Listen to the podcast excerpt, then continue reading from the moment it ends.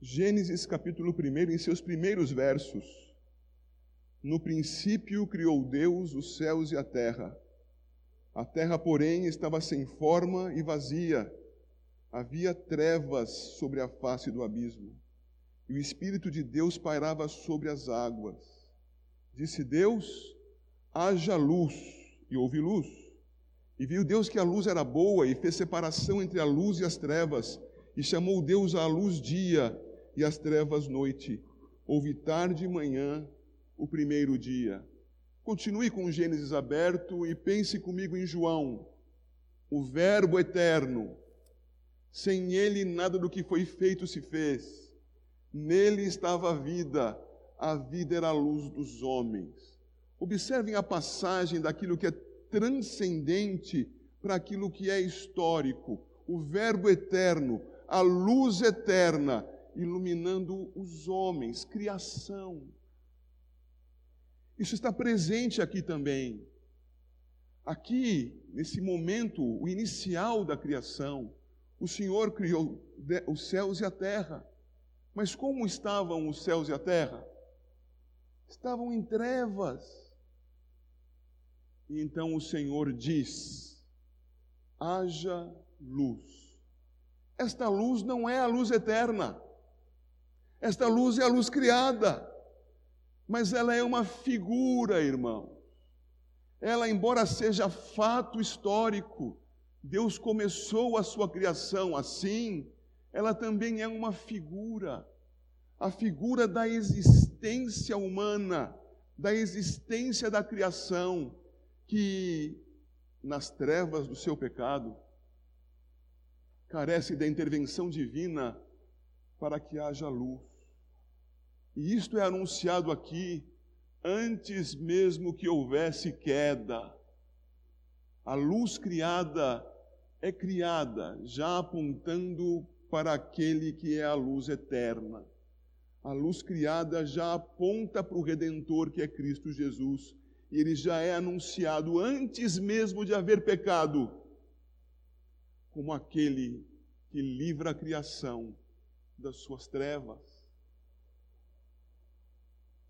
Trevas que logo entrariam na história da humanidade. As trevas estão aqui citadas no capítulo 1 e elas estão presentes a partir do capítulo 3 as trevas e a morte, a corrupção e o pecado. As trevas não são claramente apresentadas com este nome no capítulo 3, mas nós não podemos fugir de entendê-las assim, porque o pecado, a morte, a falta da luz implica nas trevas. Eu peço que você, por favor, vá para o Salmo 107 comigo. E veja ali o que o salmista vai falar a respeito de luz e trevas no que toca ao pecado. Salmo 107, apenas os versos 10 a 12.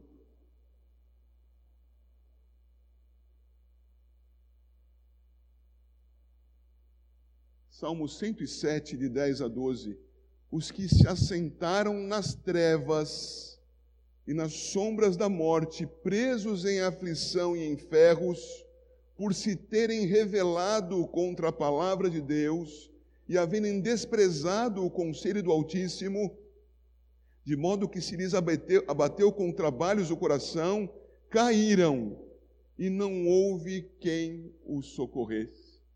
Se você atentou para essa leitura, você percebeu que este é exatamente o caso de Adão do primeiro homem e da primeira mulher, que ele, depois do pecado, nomeou como Eva. Eles rejeitaram a palavra de Deus, se rebelaram contra a palavra de Deus. E qual foi a consequência? Verso 10: Assentaram-se nas trevas e nas sombras da morte.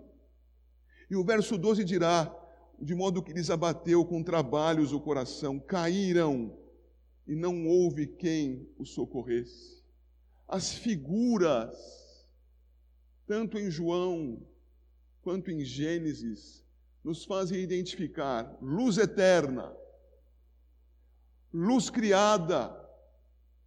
E a luz criada simbolizando a necessidade que a criação tem de ser removida da sua situação de trevas, de morte, de pecado, pecado que tomou forma na história, conforme o registro de Gênesis 3. Mas eu ainda estou em Gênesis. E volto para o capítulo 1. E agora eu vejo com você a criação dos luzeiros no quarto dia. E em Gênesis capítulo 1, versos 14 a 19, lemos: Disse também Deus: Haja luzeiros no firmamento dos céus, para fazerem separação entre o dia e a noite, e sejam eles para sinais, para estações, para dias e anos, e sejam para luzeiros no firmamento dos céus, para alumiar a terra. E assim se fez.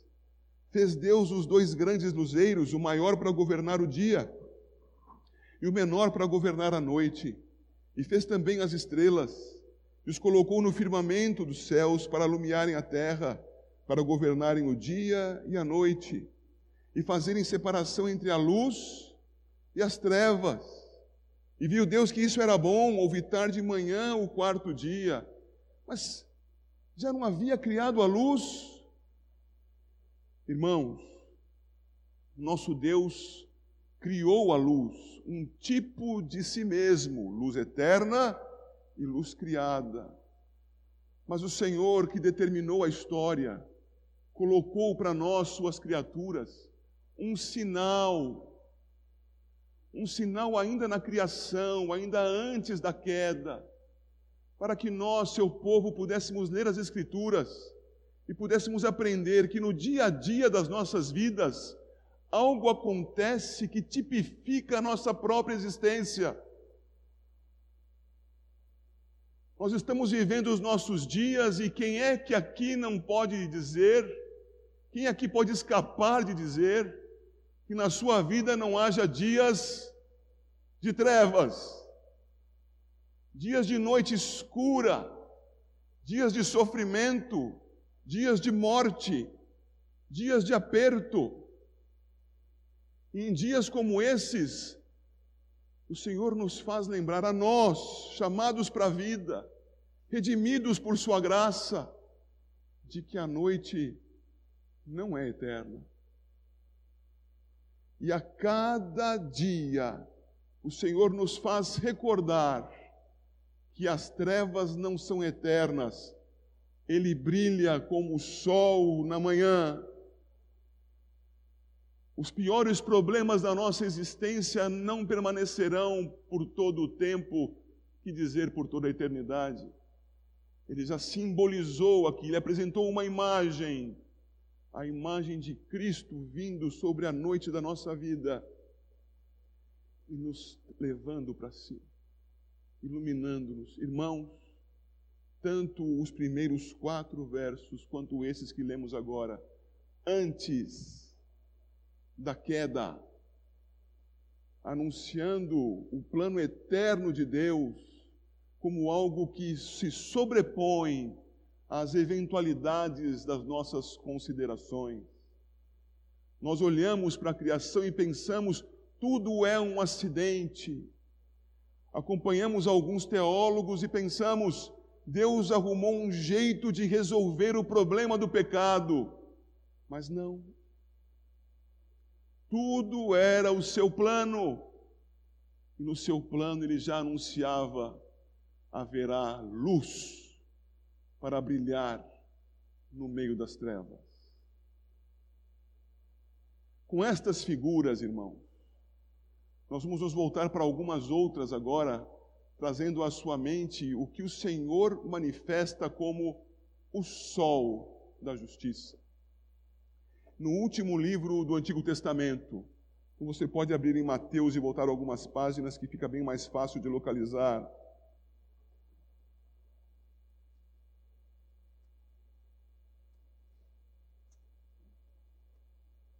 E além estamos nós com o profeta Malaquias. As escrituras de fato terminam no tempo com os livros das crônicas. Mas o profeta Malaquias foi um dos últimos a anunciar a palavra. E ele anuncia a palavra, e eu peço que você acompanhe a leitura dos seus dois primeiros versos no capítulo 4. Pois eis que vem o dia e arde como fornalha. Todos os soberbos e todos os que cometem perversidade serão como o restolho. O dia que vem os abrasará, diz o Senhor dos Exércitos, de sorte que não lhes deixará nem raiz, nem ramo. Mas para vós outros que temeis o meu nome, nascerá o sol da justiça, trazendo salvação nas suas asas. Saireis e saltareis como bezerros soltos da estrebaria. Voltemos a pensar na figura. Quem vence diante do sol? A noite vence. O sol se afasta, escurece. O sol se aproxima, clareia. É assim com a luz. Nas nossas trevas, meus caros, a vitória é sempre do Senhor Jesus. Ele quer iluminar uma vida, esta vida será iluminada. Não há resistência que possa ser levantada. As vidas deverão permanecer em trevas? Permanecerão em trevas. Mas quando se levantar o sol da justiça, aquelas trevas que ainda serão mantidas serão justiçadas. E não haverá esperança para aqueles que estiverem nas trevas, porque o sol da justiça não apenas ilumina para a vida, o sol da justiça é fogo consumidor. Por isso, o verso primeiro: Eis que vem o dia e arde como fornalha, todos os soberbos e todos os que cometem perversidade serão como restolho. O dia que vem os abrasará, diz o Senhor, de sorte que não lhes deixará nem raiz, nem ramo. A luz, irmão, a luz não faz apenas bem para a criação. A luz se manifesta na criação para a glória do próprio Deus, luz eterna.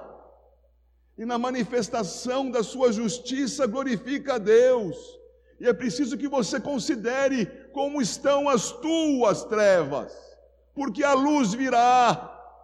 E se as tuas trevas permanecerem diante da luz, permanecerão para juízo.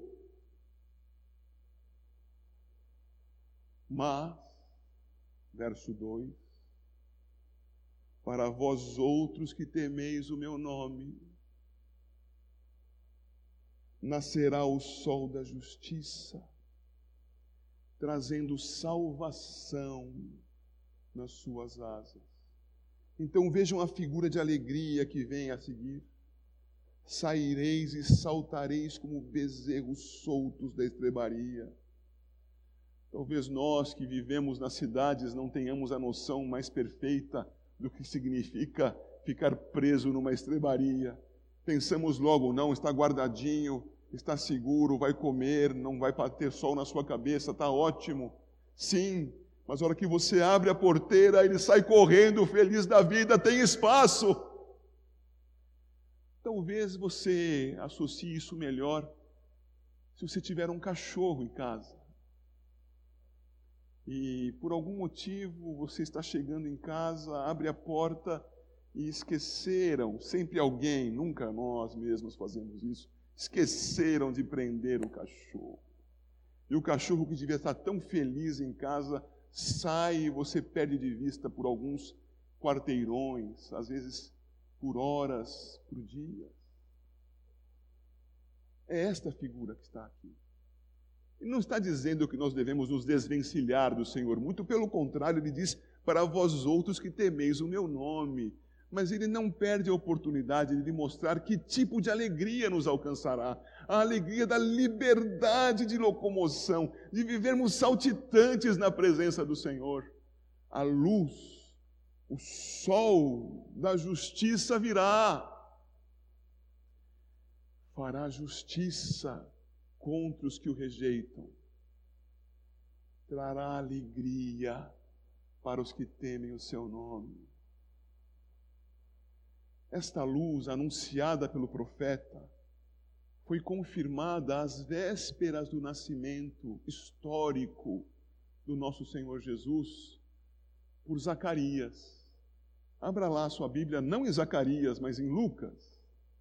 No Evangelho de Lucas, este Zacarias aqui profetizou neste momento, mas não é o profeta do Antigo Testamento. Zacarias, o pai de João, esposo de Isabel, João, o precursor do Senhor Jesus. Então nasce o menino, e como era a prática de então, queriam que o nome do menino fosse Zacarias. E ele diz que não, ele estava mudo até então, e então ele diz: João é o seu nome, e começa a dizer da grandeza do Senhor, que seria precedido por João, e na altura do verso 76, falando ao seu filho recém-nascido, ele diz: Tu, menino, serás chamado profeta do Altíssimo, porque precederás o Senhor preparando-lhe os caminhos, para dar ao seu povo conhecimento da salvação, no redimi-lo dos seus pecados, graças a esta que aqui é chamada na minha tradução entranhável, a, terna, aquela que vem das profundezas do coração do Senhor, a, o amor que vem dele e que manifesta a sua misericórdia, graças a esse amor profundo de nosso Deus, pelo qual nos visitará a luz, o sol nascente das alturas, para alumiar os que jazem nas trevas e na sombra da morte e dirigir os nossos pés pelo caminho da paz. Você que está aqui hoje, você que veio cultuar a Deus, creio, seja um redimido em Cristo Jesus já teve a sua vida iluminada pelo Senhor. Já pode dizer, e talvez há muito tempo, talvez há pouco, fui salvo, fui liberto dos meus pecados. Ele já me retirou das minhas trevas, da minha sombra de morte, da minha herança desde Adão. Mas eu não conheço todos que estão aqui, eu preciso te confrontar. Você que está aqui, está vivendo nas tuas trevas, você que está aqui, está aguardando pela manifestação da luz do Senhor, pois saiba, a luz do Senhor, a irresistível luz do Senhor, brilha sobre os seus eleitos e o faz para a salvação. E isto é coisa para agora. Isto é coisa para tirar as trevas da tua vida e transformá-las em luz, tirar a morte da tua existência e transformar em vida por ação e vontade do nosso Senhor. Meus irmãos, o nosso Senhor Jesus cumpriu o seu ministério. Nesse mundo de trevas, o nosso Senhor viveu como luz. Ele pode dizer: enquanto estou no mundo, sou a luz do mundo. Ele viveu sem pecado, porque luz. Ele viveu obedecendo ao Pai, honrando ao Pai, porque é encarnação da vida, resistindo a toda sorte de tentação, coisa que nós não somos capazes de fazer, obedecendo a lei em nosso lugar, morreu na cruz no nosso lugar. Sendo o justo, morreu no lugar dos injustos sendo a luz encarnada, tomou o lugar das nossas trevas na cruz. E você deve se recordar que no momento da morte de Cristo, algo aconteceu no céu. E não foi luz, foram trevas, escureceu-se o dia. Era a morte do nosso Redentor. Mas ao terceiro dia ele ressurgiu dos mortos, ele vive. E na sua luz nós vemos a luz. E o Senhor então se manifesta, irmãos, e fala ao seu profeta e fala com que, faz com que ele registre um livro precioso de esperança para uma igreja como a nossa, que vive dias cheios de trevas, vive noites, na verdade, e precisa sempre se lembrar, assim como o sol nascerá amanhã, a minha vida tem esperança, porque Cristo é o meu libertador, Ele ilumina a minha vida. Assim como nós podemos viver os nossos, os nossos dias, a nossa história, o Senhor fez registrar no livro do Apocalipse. A história terá um fim, sim. E as trevas pelas quais vocês passam agora não são definitivas. Confie em mim, diz o Senhor. Diz o Senhor: Eu sou a brilhante estrela da manhã. E você pode acompanhar a leitura de Apocalipse 22 a partir do 13, quando diz o nosso Senhor: Eu sou o Alfa e o Ômega, o, o primeiro e o último, o princípio e o fim. Bem-aventurados aqueles que lavam as suas vestiduras no sangue do Cordeiro, para que lhes assista o direito à árvore da vida e entrem na cidade pelas portas. Eu paro aqui um instante a leitura.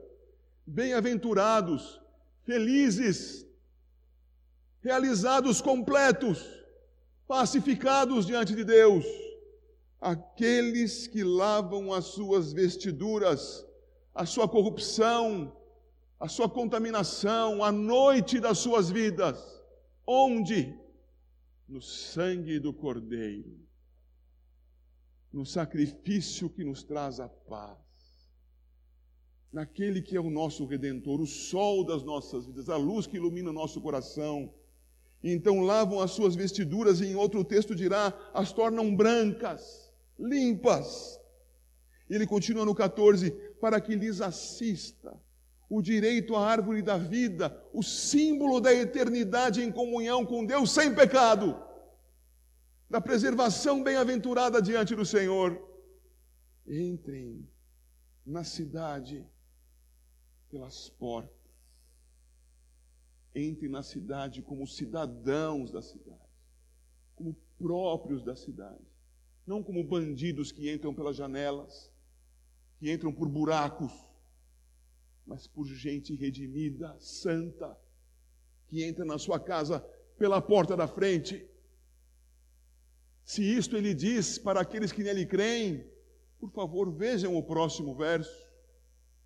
Fora, fora ficam os cães, os feiticeiros, os impuros, os assassinos, os idólatras e todo aquele que ama e pratica a justiça. Fora ficam todos aqueles que vivem em trevas, aqueles que não se submetem ao sol da justiça. E nele não creem. Dentro ou fora. Bem-aventurado ou cão. Qual é a tua condição? Pois o Senhor nos diz no 16, no 16 Eu, Jesus, enviei o meu anjo para vos testificar estas coisas às igrejas. Eu sou a raiz e a geração de Davi. Eu sou o cumprimento da palavra profética. Eu sou a brilhante estrela da manhã. A brilhante estrela da manhã. Alguns dizem que é Vênus em algumas épocas do ano. Outros dizem, aprendi isso hoje, que nos próximos dias acontecerá uma conjunção de Saturno com Júpiter e que isto seria a estrela da manhã. Mas me digam, que estrela é mais luminosa para nós do que o sol da justiça? O texto aqui, irmãos, estrela é aster. É estrela mesmo. Eu ouso dizer que não é um planeta como os outros três citados até aqui. A estrela da manhã, o sol nascente das alturas, o sol da justiça, símbolo do nosso Senhor desde a criação, em seu quarto dia, iluminando aqueles que seriam redimidos. Sua vida está iluminada, fazendo justiça sobre aqueles que o rejeitam. Como está o seu coração? Eu espero, irmão, espero, irmã. Espero que você que visita, nos visita aqui hoje, espero que você que vem aqui costumeiramente é tratado como irmão, mas ainda não crê, que você se dê conta de que a vida tem várias figuras, várias imagens que nos devem fazer entender a realidade das coisas. Devem fazer pensar, irmãos, em mais do que isto que parecem ser as coisas. Nos entender a realidade. A realidade é que, sem Cristo, não apenas vivemos em trevas, mas passaremos a eternidade sob o juízo de Deus.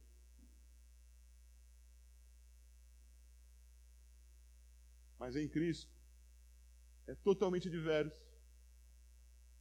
Em Cristo nós somos redimidos, iluminados, vivificados. E eu espero em Deus que esse próximo texto com o qual encerra-se essa pregação seja verdade para a sua vida, para a vida da igreja como um todo. Isaías 60, versos 1 a 3.